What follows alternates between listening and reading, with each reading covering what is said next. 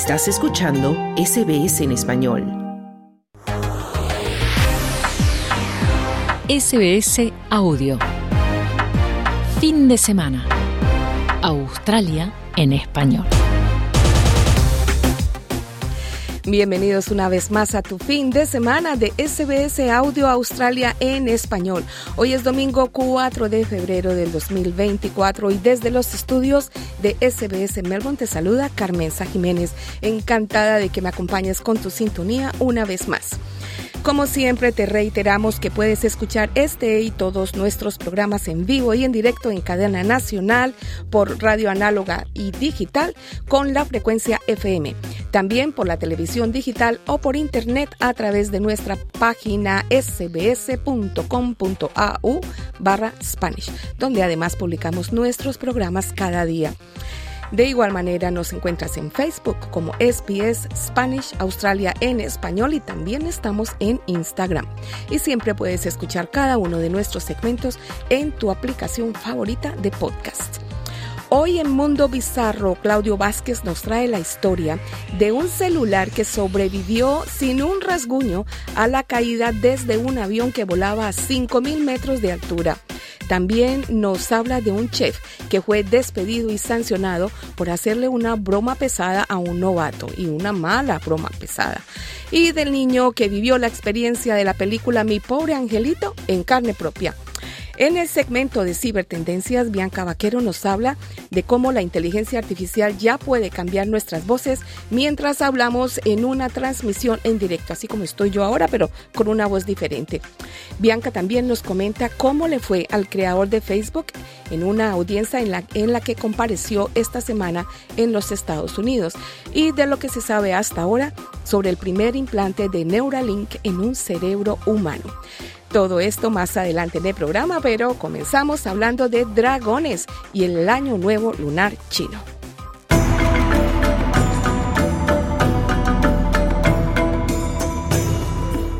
El 10 de febrero del 2024 se da inicio al Año Nuevo Lunar Chino, también conocido como Fiesta de Primavera, y que constituye la celebración tradicional más importante del año en el calendario chino, y también se conmemora en otros países en el este y sudeste de Asia. Esta fecha corresponde al año 4722 de la cultura china y estará regido por la figura del dragón de madera.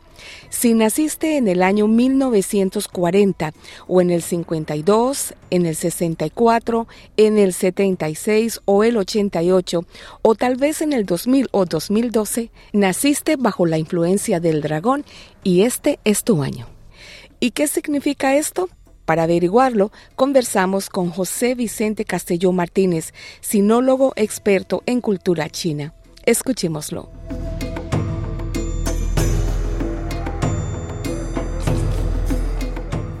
Hola, feliz año nuevo de este año del dragón. Y muchísimas gracias por invitarme otra vez más. Estoy encantado de estar aquí con todos vosotros y con todos vuestros oyentes. Con mucho gusto. Suena muy bonito eso del año del dragón, poderoso y monumental. ¿Qué podemos esperar de este año bajo la figura de un dragón? Bueno, mm, ya te adelanto que el año del dragón va a ser un poco complicado. Más que nada porque es un animal impredecible. Vamos a ver, dejamos atrás el año del conejo de agua, que ya hablamos de él justamente hace un año ahora, y Mm, para recordar un poco lo que dijimos del conejo, que era un animal muy tranquilo, pero que mm, de vez en cuando podía hacer alguna locura, ¿no? Porque estaba sobre todo ligado a las emociones y los sentimientos.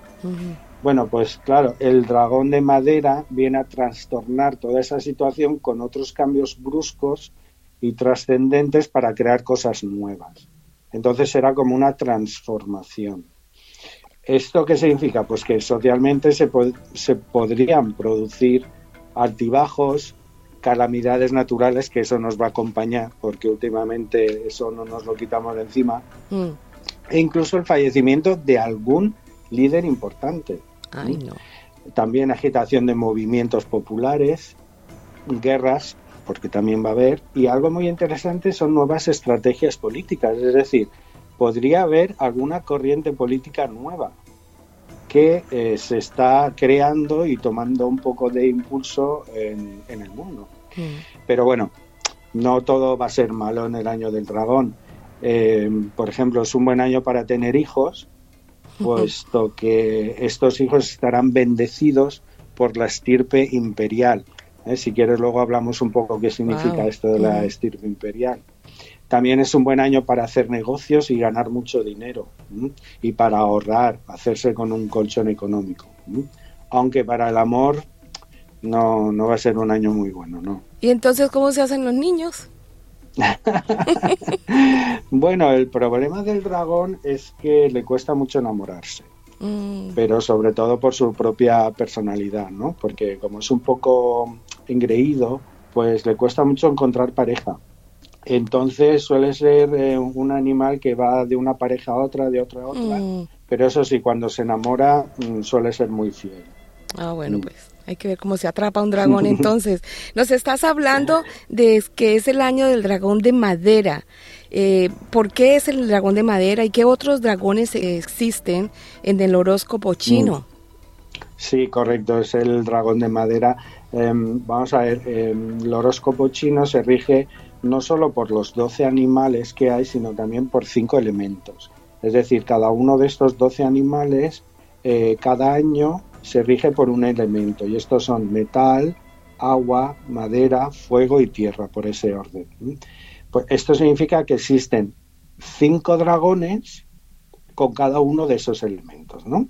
Entonces tenemos el dragón de metal, que suele ser muy tozudo, ¿Por qué? Porque tiene una voluntad de hierro, ¿no? Por aquello del metal. Luego tenemos el dragón del agua, que es más compasivo y, misericordioso porque fluye. El dragón de madera, que es más moral y generoso, es como una especie de roca, un sustento, digamos. La madera sirve para sujetar. Luego tendríamos el dragón de fuego, que es más ardiente, impetuoso, más pasional y agresivo, ¿no? Como el fuego y finalmente pues el dragón de tierra, que es más responsable y más realista, ¿no? Por aquello de tocar tierra. Y, esto de los cinco elementos se repite en cada uno de los doce animales del horóscopo chino, de tal forma que en realidad si tú multiplicas los doce animales por cinco, tendríamos un ciclo de 60 años. Y mm. cada 60 años vuelve a comenzar otra vez el ciclo. Ah, o sea que en 60 años tendremos de nuevo un dragón de madera. Correcto. Perfecto. Bueno. Sí. Bueno, Habrá que esperar un poco. Sí, sí, para. Bueno, bueno, yo como que mejor espero el dragón de fuego, que parece que es el más fácil de enamorar.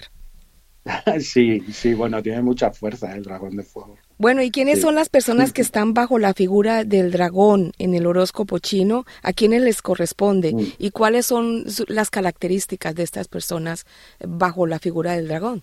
Sí, mm, pues mira, te cuento. Las personas nacidas en 1940 va de 12 en 12 años. Entonces sería 40, 52, 64, 76, 88, Luego pasamos al año 2000, 2012 y este que es el 2024. Pues todas estas personas tienen el dragón como su signo chino. Pero esto no significa que todas ellas tengan la misma personalidad, porque justamente por lo que hemos comentado de los cinco elementos. Pero en grandes rasgos los dragones sí, que son gente como muy vigorosa, llena de vitalidad, son trabajadores y son muy eficientes, ¿no? Estas son unas características más fijas del dragón. No son procrastinadores, es decir, no, no dejan el trabajo para No son perezosos. Si lo pueden hacer ahora, exacto, no son nada perezosos, ¿no? Pero, mm, por otro lado, no les gusta delegar. Prefieren hacer las cosas ellos mismos porque piensan que siempre tienen la razón y que lo van a hacer mejor que los mm. demás, ¿no? Por otro lado, pues no les gusta lo mediocre, porque les gusta destacar. Fíjate que de todos los animales del horóscopo chino, el que más destaca es el dragón. Mm. Sobre todo, pues yo que sé, destaca frente a otros, ¿no? Como la rata, el cerdo, ¿no? Pues el, dragón destaca mucho más. Pues es que es un no quiere decir que sea mejor o peor. es un dragón, yo creo que es el, mayor de todos. Pero es el mayor de todos. Pero esto hace que cuando se enfade, pues tiene muy mal genio. Y, entonces puede actuar con un poco, claro, con brutalidad, ¿no? Aunque luego sí que es verdad que se arrepienten y piden disculpas. Pero bueno, Por otro lado, les encanta tener muchos amigos, relacionarse con la gente. Y en cuanto a la pareja, porque hemos hablado antes un poquito del amor que me has preguntado antes, te puedo decir que la pareja ideal de un dragón es una serpiente, oh. una rata, un mono, un tigre y un caballo. Y para nada se puede juntar con un perro. Ah. Sí, sí, sí, sí. Y además es curioso porque, claro, como mm, una persona eh, que, por ejemplo, este es su año, que dice, yo soy dragón, entonces este es mi año, ¿no? Pues a esas personas les recomiendo llevar siempre una pulsera roja o una cuerda roja o algo, o bien en la muñeca o, bien en la cintura, para protegerles este año.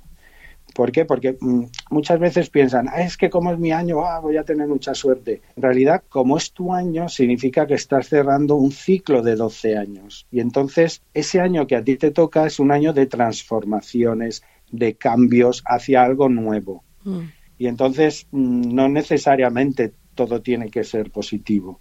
Entonces, los chinos tradicionalmente, cuando les toca su año, se ponen una pulsera roja o una cuerda roja alrededor de la cintura para protegerles sobre todos esos cambios que van a llegar. ¿Y les espera algo especial a estas personas nacidas bajo el signo del dragón en el 2024? Eh, especial tampoco, pero sí muchos cambios. Quiere decir, cierran etapas, es como si se cerrara una puerta y se abriera otra. Claro, lo que pasa es que la siguiente etapa tú no sabes cómo va a ser. Entonces, como resulta que el dragón es un poco impredecible, pues puede pasar de todo. sobre todo a medida que van pasando los meses, ¿no? Sobre todo hacia medio año. Pueden pasar muchas cosas, pero no tienen por qué ser malas. A lo mejor puede ser un cambio de trabajo, por ejemplo, o, puede ser un cambio de residencia, de domicilio, una situación nueva, ¿no? Porque es cerrar un ciclo para empezar otro nuevo. Cambios positivos, sí. Bueno, ¿nos puedes hablar entonces mm. ahora de los niños bendecidos por la estirpe imperial? bueno, sí, claro. Bueno, el dragón representa la cultura china y, es, y fíjate que es un ser mitológico, porque en realidad no existe. Así como el resto de los once eh, animales del horóscopo chino sí que existen todos, el dragón no. Mm. Es un ser mitológico, es el símbolo de una nación milenaria como es la China, ¿no? Y además es el símbolo del emperador. Al igual que el ave fénix representa a la emperatriz, aunque el ave fénix no aparece en el horóscopo chino. Pues el dragón representa al emperador. Y fíjate si era así, que en todos los palacios y en todas las dependencias imperiales siempre habían figuras de dragón en los tejados, en las paredes, incluso en el trono imperial, ¿no? Porque el dragón se considera el emperador del cielo, mientras que el emperador que está en la tierra es su hijo, ¿no? Es el hijo del cielo. Mm. Y además es eh, contraponiéndolo un poco a lo que es el eh, dragón occidental, que es como más fiero, que incluso puede dar un poco de miedo y que echa fuego y todo eso, pues el dragón chino, fíjate que tiene cuerpo de como de serpiente, que además está cubierto de escamas de pez brillantes, como doradas de oro, ¿no? Y luego tiene cuatro garras como de halcón y dos grandes cuernos de venado. Mm. Además, su cabeza se parece a la de un león y se suele representar con una gran perla entre las garras. Esta perla simboliza el dominio del mundo. Ah.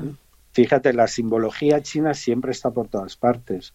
Para los chinos el dragón infunde respeto, pero a la vez un poco de temor, ¿no? ¿Por qué? Porque es imponente, mm. soberbio, tempestuoso y tiene muchísimo poder. Mm. Y, para ellos representan las cuatro grandes virtudes chinas, que son la armonía, la riqueza, la belleza y la longevidad. Entonces, eh, claro, los niños nacidos durante este año van a estar bendecidos por el Dios del cielo. ¿Van a ser longevos? Podría ser longevos, claro que sí, porque es una de las características. Mm. Bueno, José Vicente, el 2024 para nosotros es un año bisiesto. ¿Afecta esto de alguna forma a la influencia del dragón? Pues fíjate, esta es una pregunta un poco complicada, la verdad, porque el año 2024 astrológicamente es muy complicado. No solo que es bisiesto, como tú has comentado, sino que también se van a producir muchas lluvias de estrellas eh, eclipses, porque va a haber, en un solo año va a haber cuatro eclipses. Mm. Y además tenemos a Júpiter, que sabes que también es el dios del cielo, fíjate otra vez la referencia, desafiando a la luna, que es el poder femenino. Entonces, claro, todo esto va a suponer un gran movimiento energético que al cual se le asuma que es el año del dragón.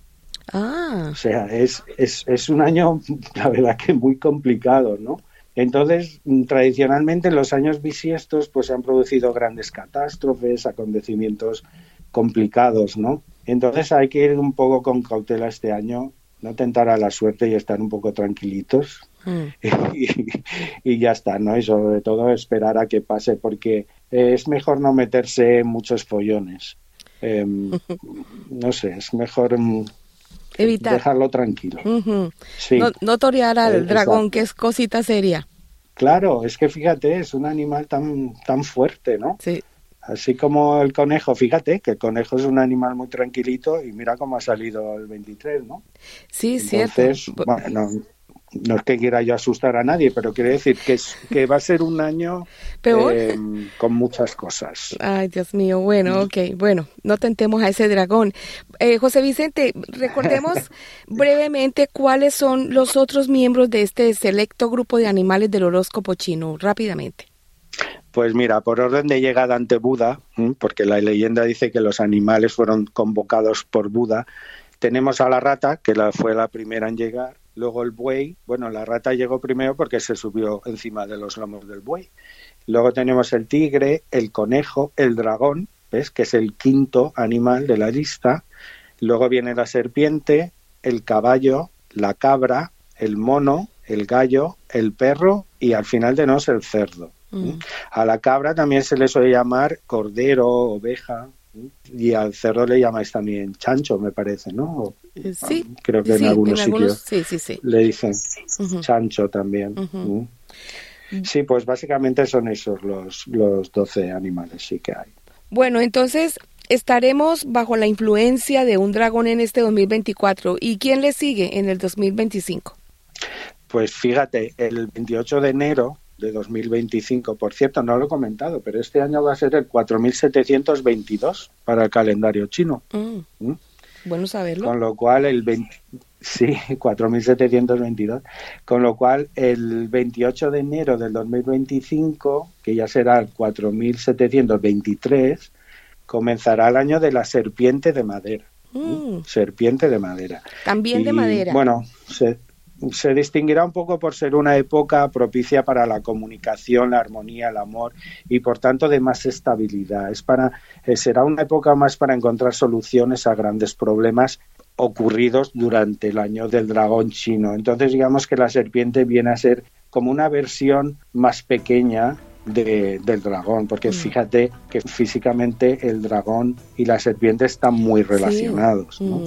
Sí, sí. Bueno, de hecho he comentado antes que el dragón tiene cuerpo de serpiente. Así es. La verdad que el dragón chino es una imagen muy impresionante. No sé si habéis estado en China, me imagino que muchos oyentes sí, y lo habrán visto por todas partes, porque en China es que están todos los sitios, incluso hay un muro muy famoso que está en un parque de Pekín, que es el muro de los nueve dragones porque el número 9 eh, representa al emperador y entonces se decía que el rey del cielo, que era el dragón celestial, tenía nueve hijos en la tierra, que eran están representados por esos nueve dragones. Mm. Y no sé, la mitología china y las costumbres chinas, las tradiciones chinas, ¿no?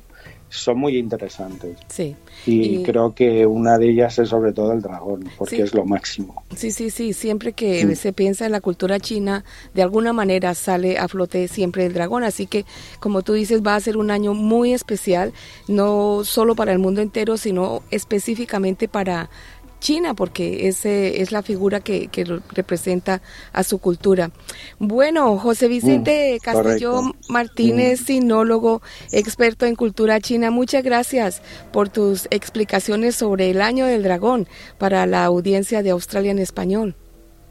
Bueno, muchísimas gracias por invitarme otra vez y espero que os haya resultado interesante lo que os he contado y bueno, si nos vemos o, nos escuchamos otra vez el año que viene, vamos a ver cómo está el mundo y, si la serpiente nos va a poder solucionar alguna cosa. A ver si sobrevivimos a ese año del dragón. Muy bien, muchas gracias. ¿eh?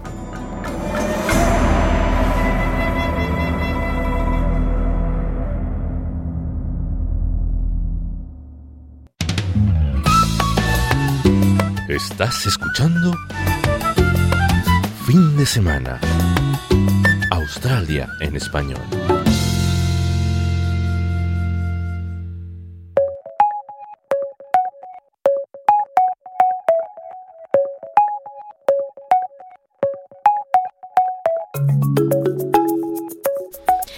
La semana pasada te hablábamos de cómo la inteligencia artificial estaba siendo usada para imitar voces de personas que conocemos e incluso de aquellas que son muy cercanas a nuestro círculo personal para engañarnos y estafarnos. Hoy les hablaremos de cómo esta inteligencia artificial puede también cambiar tu voz de manera instantánea mientras vas hablando. Pero comenzamos nuestro segmento con la audiencia a la que tuvo que comparecer Mark Zuckerberg, empresario de las comunicaciones y tecnologías de la información, reconocido por ser uno de los creadores y fundadores de la red social Facebook.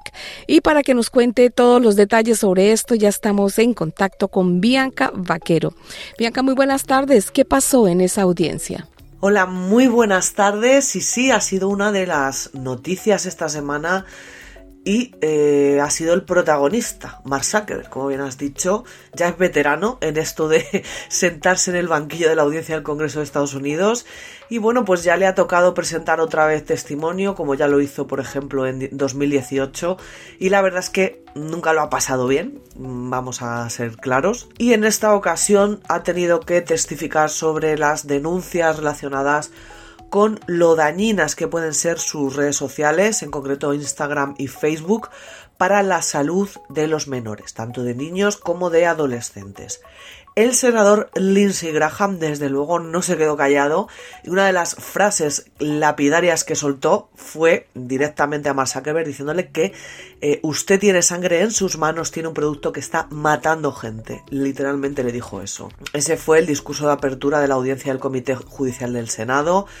Y esta citación ocurrió luego, pues ya de que el año pasado se publicarían varias investigaciones que mostraban de cómo las plataformas como la de Meta, como el conglomerado de Meta, impulsaban incluso la creación de redes de pedófilos. Además, hace prácticamente nada, hace tres meses, decenas de estados de Estados Unidos denunciaban a la propia compañía por propiciar una crisis en la salud mental de los menores de edad. Una de las cosas que le echaban en cara eh, todo el rato a Mark Zuckerberg es que había tenido oportunidades de hacer algo al respecto ya que sabía lo que ocurría, conocía los riesgos que existían, igualmente pues habían inducido al uso compulsivo de redes de estas redes sociales en niños y adolescentes, o sea, es decir, que se lavaba las manos y que le daba igual. Además, también insistieron, por ejemplo, en que un ex trabajador de Meta testificó ante el Congreso en noviembre comentando que Instagram no estaba haciendo lo suficiente para proteger a los menores de algo tan grave como es el acoso sexual. Y es que hay informes filtrados de los que ya hablamos aquí de la propia compañía, informes internos en los que efectivamente tienen pruebas del daño que pueden causar sus plataformas. Fue una sesión bastante hostil, bastante incómoda de ver. Todo el rato se tiraron al cuello de Mark Zuckerberg directamente fustigándole. El senador Ted Cruz, por ejemplo, durante su intervención eh, decía textualmente Zuckerberg en qué demonios estabas pensando con todo esto. También detrás del propio CEO de Meta. Estaban sentados muchos de, esos padres que denunciaban a, su empresa, con fotos de los niños que habían sido víctimas de acoso, incluso algunos de ellos habían llegado al suicidio. Hubo un momento incluso que el, propio senador Josh Hawley le dijo directamente a Mark Zuckerberg si era capaz de disculparse ante esos padres que tenía detrás. Y efectivamente no le tembló la voz, se levantó Mark Zuckerberg, miró a estas personas y les pidió disculpas. Lamentaba que eh, hubieran pasado por todo eso. Es terrible, decía, y que nadie tendría que pasar por las cosas que han sufrido estas familias. O sea que se disculpó ante ellos. Durante esta audiencia, pues el senador demócrata, por ejemplo, Richard Blumenthal, compartió correos electrónicos entre Zuckerberg y Nick Clegg, que en ese momento era director de asuntos globales de Meta.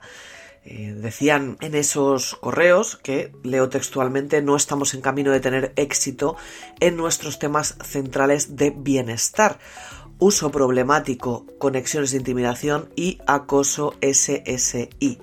Eh, decía Clegg en estas comunicaciones. SSI significa autolesión suicida. Hay más correos, en otro, por ejemplo, también citado por el propio senador, eh, comentaba que los esfuerzos de la compañía en materia de seguridad se estaban viendo frenados por la falta de inversión. Y bueno, y así, pues uno detrás de otro, ¿no? Varios, varios correos, ¿no? Que eh, echaban un poco en cara a Mark Zuckerberg que sabía todo esto, sabía las consecuencias que iba a tener no poner un muro, ¿no? Entre su red social quizá y los menores.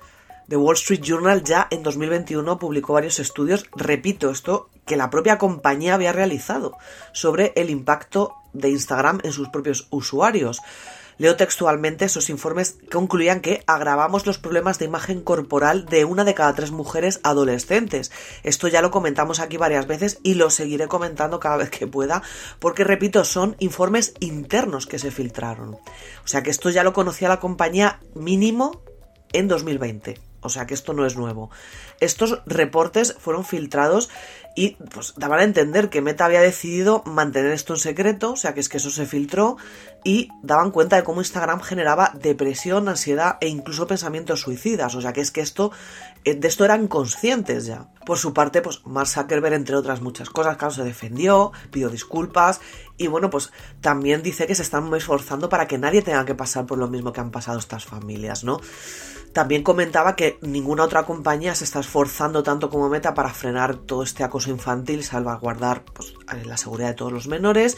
Y también pues comentaba que Instagram y Facebook pues no eran solo ¿no? los principales responsables de gestionar los sistemas de consentimiento de los padres para el uso de las redes sociales, es decir, pues que también pedía a los legisladores una, una regulación perdón, que exija que las tiendas de aplicaciones como la App Store o la Play Store verifiquen esa edad de esos usuarios para cuando se bajen esas eh, aplicaciones, ¿no? En sus teléfonos, por ejemplo. No solo estaba Mark Zuckerberg, sino que también había otros CEOs de otras redes sociales como TikTok, estaba Southie Show, eh, de TikTok y Linda Yacarino de Twitter, bueno, de X, de X, perdón, lo más. Eso sí, contra Mark Zuckerberg fueron muy hostiles, pero bueno, Chiu, por ejemplo, también recibió lo suyo cuya plataforma ya sabemos que en Estados Unidos pues no se ve bien, está bajo lupa desde hace bastante tiempo con el tema este de los supuestos vínculos que tiene con China. Cuando le preguntaron, ¿no? También que cómo iba a abordar estas preocupaciones planteadas con cuando todo el tema este de Mark Zuckerberg, comentaba pues que preparaban eh, una inversión de más de 2.000 millones de dólares para poder reforzar la seguridad y la confianza en su propia plataforma. Yacarino también, por, por su parte, dejó claro, eso sí, que su situación es distinta, o sea, Twitter, bueno, X, es distinto, ¿no? Es una plataforma que no suele ser elegida por menores. El menos de un 1% de usuarios, en esta ocasión estadounidenses, perdón, eh, tienen entre 13 y 17 años. Normalmente se suelen ir a otras plataformas. Eh, también comentaba que Elon Musk pues, ha aprobado siempre o ha apoyado siempre la aprobación de nuevas legislaciones para la protección de los menores eh, con respecto a las redes sociales. Una de las grandes ausentes fue YouTube, eh, ya que sus directivos no fueron citados y cosa que no es un dato menor y la verdad es que es bastante sorprendente porque ha recibido muchas denuncias sobre contenido perjudicial para los menores, o sea, me parece increíble que no esté también dentro de este saco, personalmente y yo creo que también objetivamente. Eh, es que según una encuesta, por ejemplo, de Pew Research Center, esta plataforma, la plataforma del gigante Google, es la plataforma con la mayor proporción de usuarios, ya no solo niños, sino adolescentes. El 93% de los menores dicen que la utilizan de manera habitual. Entonces, me parece increíble que no esté también bajo la lupilla esta. Pero bueno, ya veremos también cómo acaba todo, todo este juicio, cómo acaba todo este tema y probablemente no sea la última vez que pues, tanto Mark Zuckerberg como los otros CEOs tengan que sentarse delante del banquillo.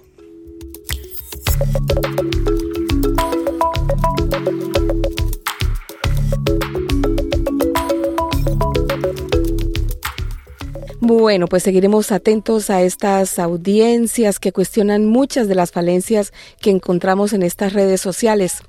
Y hablemos ahora de tu amiga la inteligencia artificial, Bianca, porque sigue imitando voces. Claro que sí, no podía faltar. La inteligencia artificial, estas inteligencias artificiales generativas, es que no podemos estar una semana tranquilos sin hablar de esta tecnología de moda. Y bueno, pues ya sabemos que es que esto se usa para muchas cosas, tanto para que te escriban un libro, para lo que queramos. Pero eh, ahora parece ser que va a ser capaz de imitar voces al instante. Y cuando digo al instante es al instante, o sea, ya no hablamos de como hablamos la semana pasada del tema de falsificar la voz en diferido, ¿no? Pues del presidente de Joe Biden, por ejemplo, como hablábamos la semana pasada, sino que va a ser al momento, gracias a un nuevo modelo de estas IAs de los papás de los creadores de TikTok, de ByteDance. Han creado este modelo, este nuevo modelo de inteligencia artificial generativo que nos va a permitir pues eso, hablar al instante con la voz de otra persona. Es como si yo ahora mismo os estoy hablando y de repente enchufo esta inteligencia artificial y os hablo, pues yo qué sé, con la voz de Sofía Vergara, por ejemplo. La han llamado Stream Voice y eso sí, todavía no está a disposición del ciudadano de a pie, del público. Y bueno, se basa en el lenguaje este de llama de, Meta, en concreto, que fue lanzado el pasado febrero ha sido entrenada, o eso comentan, con un conjunto de datos de habla en mandarín y multilingües, entre los que se incluyen pues, idiomas eh, tan dispares como el inglés, el alemán o el finlandés. Pues lo que le da a este tipo de modelo de inteligencia la capacidad para poder adaptarse a cualquier idioma. El funcionamiento es muy sencillito, el usuario habla en una conversación y esta IA pues imita lo que dice con la voz de otra persona instantáneamente, repito. Es que esto es lo que tiene de curioso, ¿no? Que esa, eh, la producción de imitación se realiza en tiempo real. Tiene una latencia de tan solo 124 segundos y estoy segura que esto lo van a incluso hasta a bajar, que es poquísimo. Según afirman sus propios creadores en el artículo, también os digo, eh, comentan, ¿no? Que demuestran esta capacidad de Stream Voice para convertir el, habla en streaming pues, en una gran similitud entre hablantes. Tanto vistos como invisibles, pues manteniendo un rendimiento comparable al de los sistemas de conversión que hay ahora mismo que no son en streaming, es decir, que son como en diferido. Y bueno, yo creo que todos lo estamos pensando, ¿no? Hasta los propios investigadores dicen, pues indican que eh, cómo tiene que usarse esta tecnología, pero admiten que puede conllevar riesgos potenciales de un uso indebido con otros fines malvados, ¿no? Como, pues imaginemos esto, esto va a ser una locura, como una difusión de información falsa, perdón, o el temido fraude telefónico, del que ya hablamos la semana pasada, o sea, es que esto va a ser mm, una locura, como esto salga adelante. Hay muchísimos expertos que ya alertan de peligros de esta tecnología que van más allá de las posibles estafas, eh, y es que esto va a ser una herramienta rápida y sencilla para hacerse pasar por quien nos dé la gana. Para hacer lo que se conoce como un deepfake, pero en vivo. O sea, es que ya no va a hacer falta eh, ni, ni, trabajar mucho en ello, sino simplemente ponernos ahí, pum, y ya está. Repito que esto todavía no está para el gran público, ya veremos a ver cómo sale este tipo de inteligencia artificial y si nos tendremos que llevar las manos a la cabeza o no. Así que de momento yo os doy la información y en el futuro ya veremos a ver qué pasa.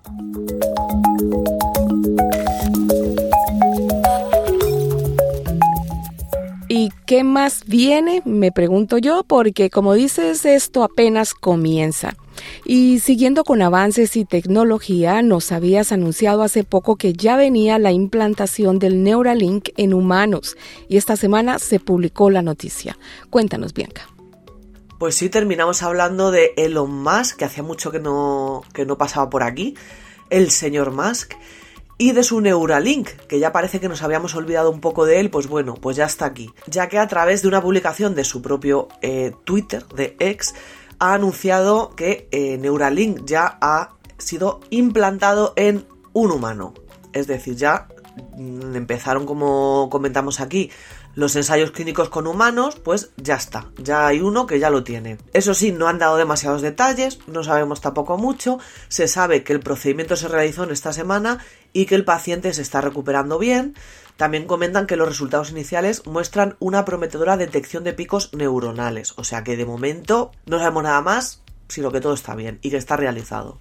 Este hito ya por fin, después de tanto tiempo, llega ya después de la aprobación, como comentamos aquí, de la FDA, o sea, la Administración de Fármacos y Alimentos de Estados Unidos. Que cabe señalar, que esto a mí me parece un poco curioso, que rechazaron la primera petición de la empresa de realizar esto con humanos ya, ensayos con humanos, en 2022. Pero bueno, el año pasado parece ser que no sé qué cambiaría, pero le dieron el visto bueno. También hay que decir que Neuralink no es la primera empresa de este tipo en alcanzar ya esta etapa de los ensayos clínicos, que es ya la última etapa con, seres humanos, pero sí que es cierto que es de la que más se habla, las cosas como son. También hay una startup estadounidense también llamada Synchron, que ya ha conseguido eh, poner cinco implantes a pacientes en 2022. O sea que es que eh, va un poco tarde de los más, pero eso sí es que de quién se habla, de los más. Según esta firma, se consiguió implantar en pacientes, pues estos también estos chips parecidos no al Neuralink y lograron pues comunicarse por correo electrónico, enviar mensajes de texto y otras tareas. Ahora pues nada más que les queda evaluar eh, a, Elon Musk en esta ocasión Neuralink,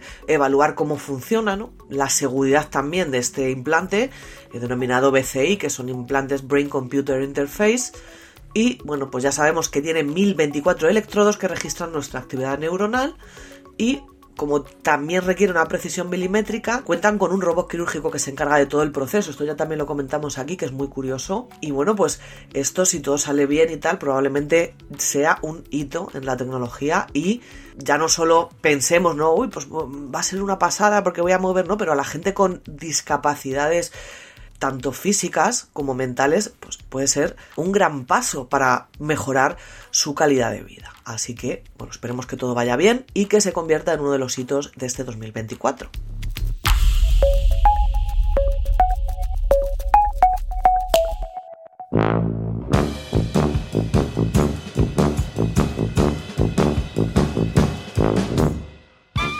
Bienvenido a tu segmento Mundo Bizarro de SBS Audio Australia en Español. Soy Claudio Vázquez y hoy te contaré de las noticias y hechos más extravagantes que están sucediendo en nuestro peculiar mundo. Esta semana hablaremos de cocineros con mal gusto, pero no para los platos, sino para los modos de tratar a sus empleados. Y también te contaremos de una historia que parece sacada de una película famosa, pero pasó en la vida real. Pero antes, comenzamos hablando de teléfonos muy resistentes. Hace algunas semanas, los ciudadanos de Portland, Oregon, en Estados Unidos, se pusieron a buscar el panel del avión de Alaska Airlines que se desprendió en un vuelo hacia Ontario, en California, luego de que se abriera un hueco en el fuselaje y esto provocara un aterrizaje de emergencia. Una noticia que recorrió el mundo y que afortunadamente no terminó con ninguna víctima.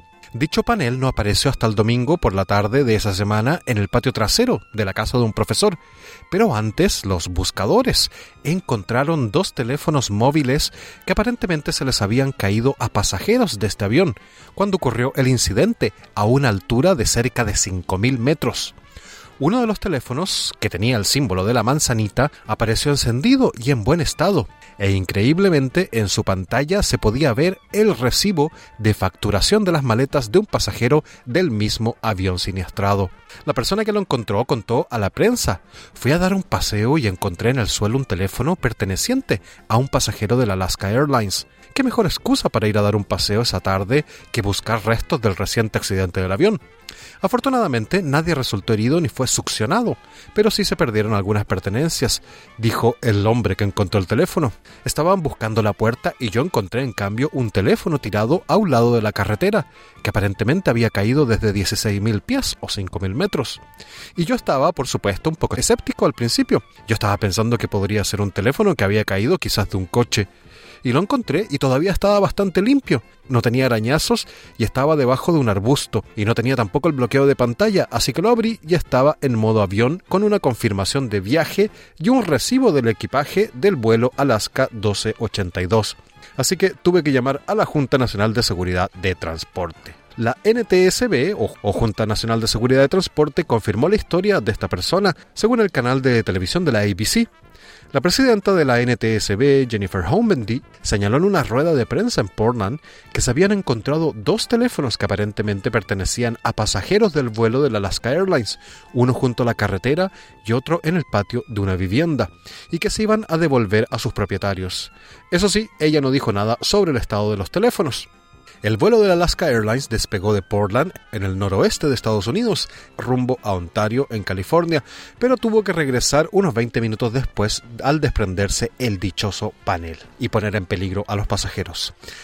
Así que, sin querer publicitar a los teléfonos de la manzanita, porque aún no han mandado ningún cheque a, las oficinas de Mundo Bizarro, creo que está comprobado que sus teléfonos sí pueden resistir incluso una caída desde un avión hasta el suelo. O quizá era el protector de la pantalla o el estuche, quién sabe. La cosa es que son bastante resistentes.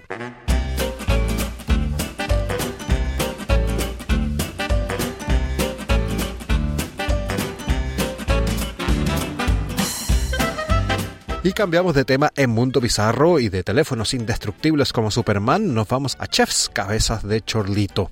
Un hotel de lujo de Biarritz en Francia despidió a su chef por una novatada humillante. Las novatadas son este tipo de rituales que se realizan a los nuevos empleados o a los estudiantes de parte del personal o de los estudiantes más antiguos, cuando estos entran a trabajar o entran a estudiar. Las imágenes de estos hechos fueron grabadas y difundidas en las redes sociales por los mismos cocineros implicados antes de ser borradas. El chef principal y a cargo de esta novatada tan humillante había sido incluso condecorado con una estrella Michelin, así que seguramente más que un arroz con huevos sabía hacer este tipo.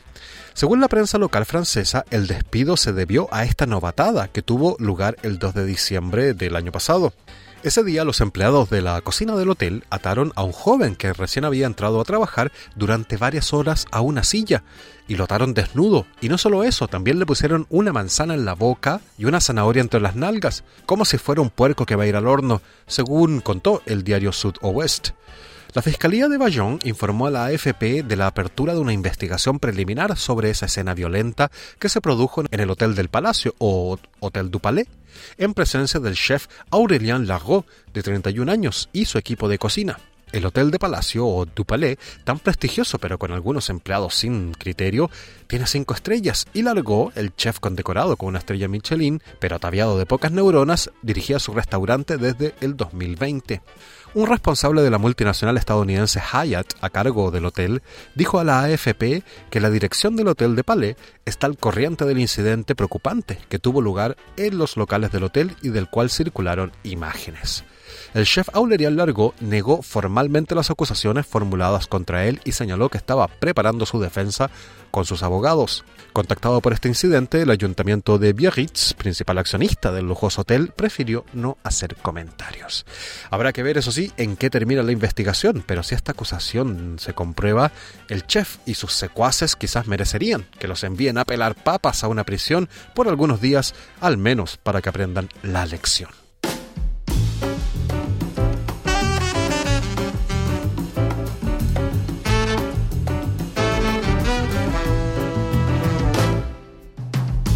Y en Mundo Bizarro concluimos el segmento de esta semana hablando de un incidente que inevitablemente te hará recordar un clásico film de Navidad.